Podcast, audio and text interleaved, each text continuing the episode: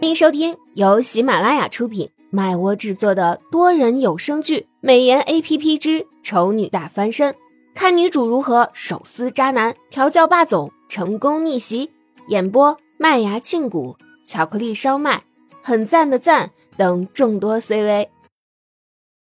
第一百八十二集，苏荣躺在唐盛的怀里，衣服还穿在身上，帽子也还戴着，看着像只猫一样惹人怜爱。唐生意犹未尽的亲亲她的脸和鼻子，最后又封锁她的嘴巴，亲了十来分钟。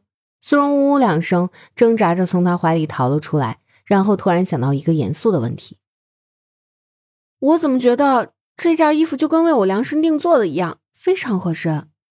我也觉得。唐生摸了摸他的猫耳朵，真的很软，很舒服。苏荣后知后觉的想到，这些衣服大概不是什么江月一时冲动买下来买错的。根本就是为他量身定做的，好吗？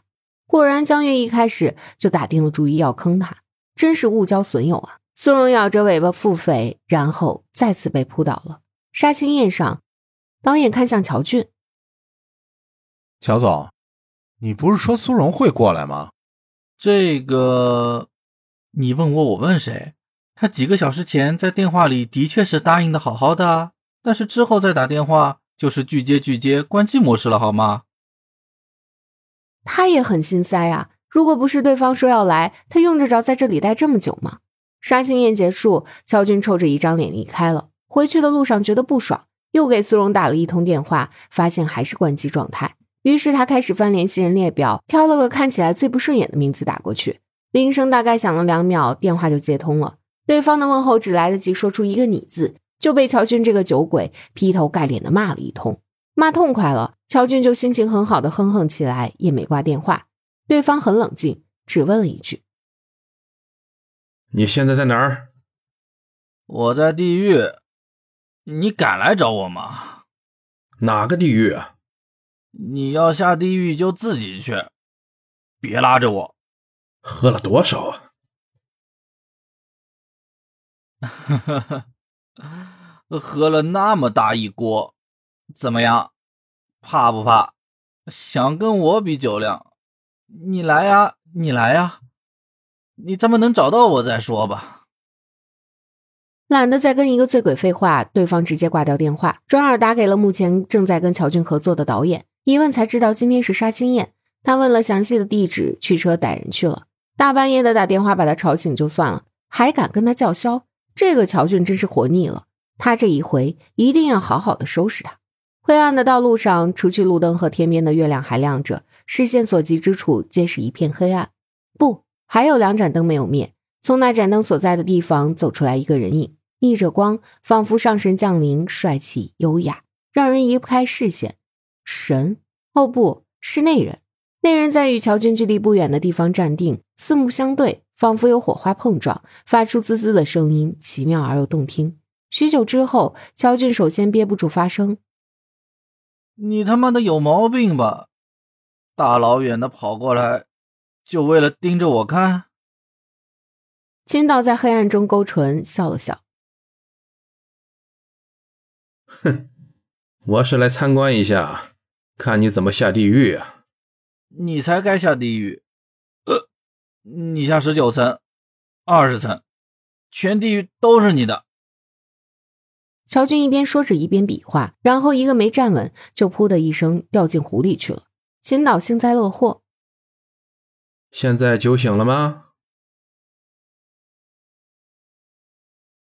乔俊水性不错，所以基本上没挣扎几下就自己游上来了。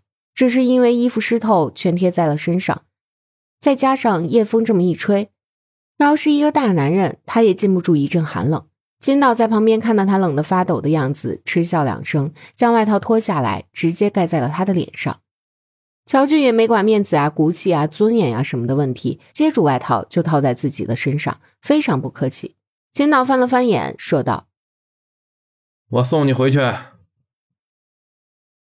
乔俊摇头摇了一半，突然想起自己现在的状态，连忙又点头，而且强调道：“就当做是打个车吧。”我会给你车钱的。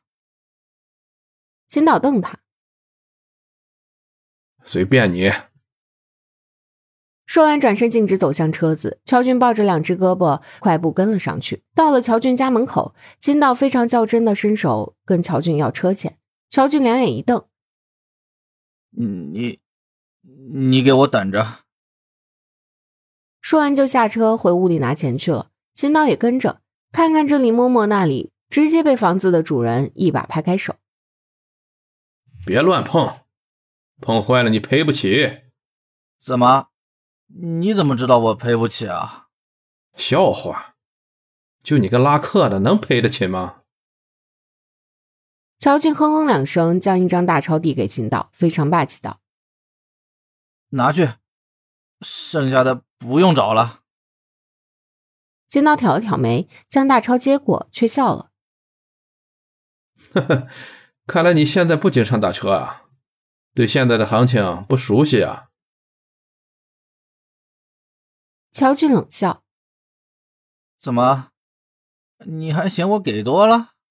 当然，你也不看看我这是什么车？你去租一辆都不一定租得起，打车怎么可能只需要这么些钱？哦，这这是要坐地起价是吧？”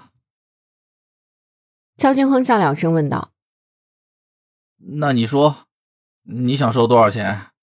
至少得这个数。”青刀比了比手势，乔军没有任何的砍价，直接将钱包里又拿出了几张大钞，递给他说道：“你要五百，我这些至少也有一千了，都给你可以了吧？”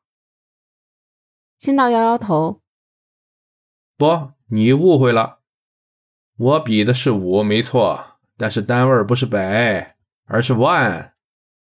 你是在趁火打劫吗？”乔俊愤怒的骂道：“才多远的路，就要五万的车钱？他怎么不直接把他载到荒郊野外去谋财害命？”秦道笑：“这点钱都拿不出来，你还有脸瞧不起拉客的人？我哪里瞧不起拉客的人了？我明明瞧不起的是你，好吗？”感谢您的收听，有爱一定要加关注哦。